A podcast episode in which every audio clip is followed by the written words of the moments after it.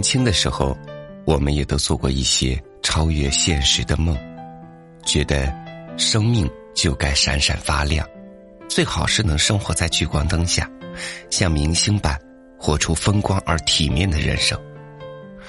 我们总是想着告别平凡，但是仔细想一想，一生平凡有什么可怕的呢？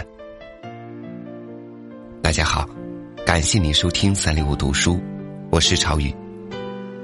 今天要分享给大家的文章，题目叫做《一生平凡有什么可怕》，作者刘天亮，一起来欣赏。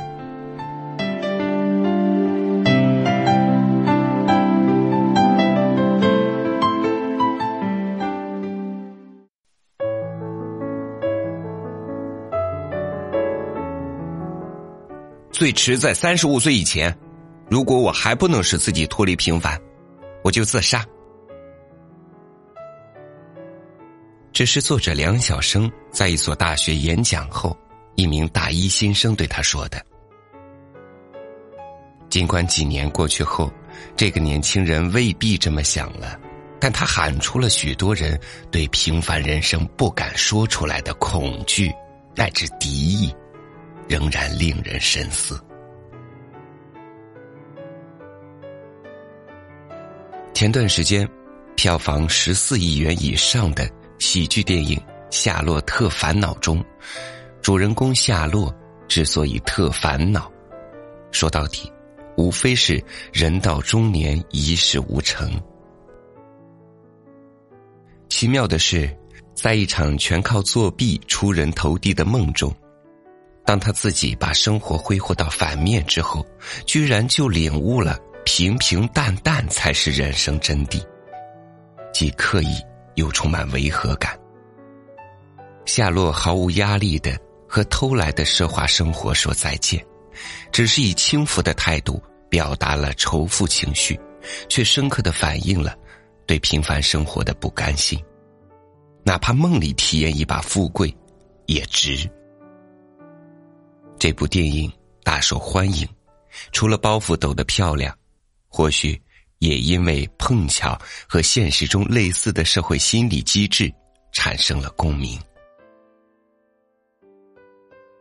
人不甘于平凡，最普遍的冲动是渴望名声，而且越是年轻，对一夜成名的幻想越强烈。有人甚至说，出名要趁早，来得太晚的话，快乐也不那么痛快。应该说，不甘于平凡，希望人生保持一个向上的状态，是生命内在的动力，也是社会进步的阶梯。然而，当这名声被狭隘化为社会地位的优越、经济方面的成功。却与勇敢、诚实、良善等内在品质关系不大，人们就容易陷入功利的泥淖中，把平凡的人生看得丑陋粗鄙。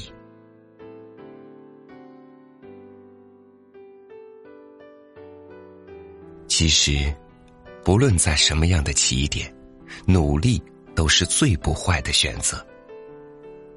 有句格言说得好：“如果这个世界上真有奇迹，那只是努力的另一个名字。”必须承认，成功的道路不是普惠的，能从分母上升为分子的总是少数。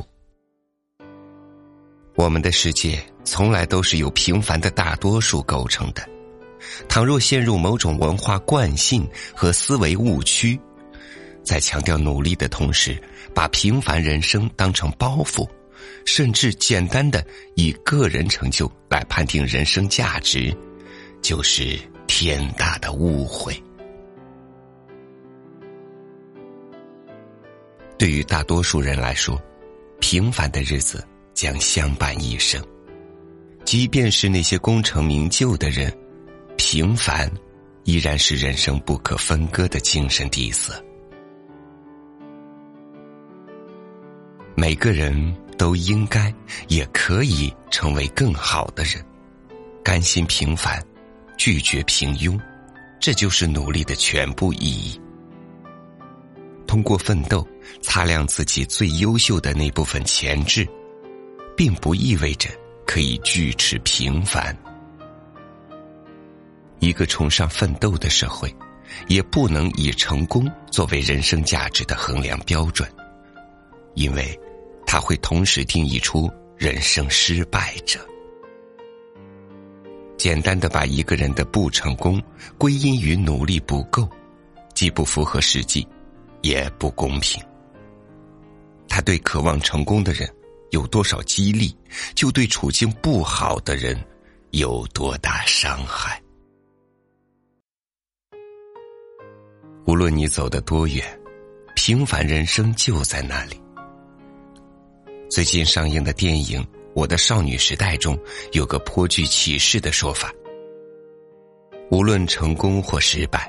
人的尊严和价值都不能随便被其他人以某个标准来定义。从这个逻辑出发，去创造一个更少差别、更多尊重的社会，平凡才不至于成为社会焦虑。